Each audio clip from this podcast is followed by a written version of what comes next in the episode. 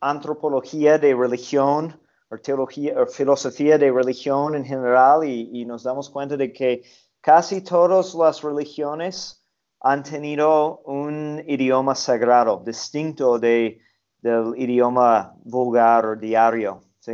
Los judíos, ¿no? Eh, en el tiempo de Jesús, tenían hebreo para, para su liturgia, para su culto, pero hablaban arameo. ¿No? Mm. Los hindús, los, los musulmanes, todos, ¿no? Ah, y eso es porque hay algo natural en entender que debemos de tener un lenguaje especial para hablar de las, las cosas de Dios. También podemos hablar de como una teología de, del velo, de, de velar. ¿Y a qué re- me refiero?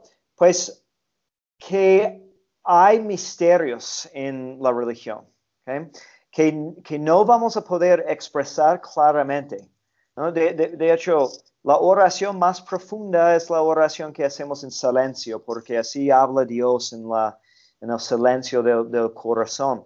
Pero cuando ponemos velos, y eso es algo también que encontramos en, los escritos de Papa Benedicto XVI, estamos diciendo que hay una realidad atrás del velo más profunda que vas a entender por tus ojos, por tus cinco sentidos.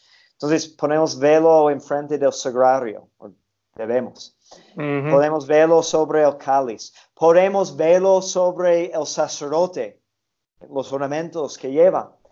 Hay velo en el hablar, por usar el, el latín, o en otros ritos hay otros idiomas, idiomas también sagrados.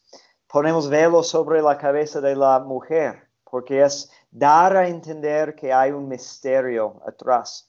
Y también hay que recordar de que en un principio todos los seres humanos hablábamos el, el mismo idioma, ¿no? Y fue un castigo de Dios de confundir a los idiomas en el torre de Babel. Mm. ¿Y qué pasó en Pentecostés?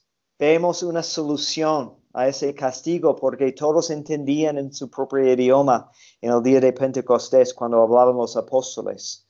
Y la iglesia continúa la misión de, de, de Pentecostés uniéndonos en una sola familia y una familia necesita una lengua común. Qué bien, qué bien. A ver, padre, gracias por esa explicación.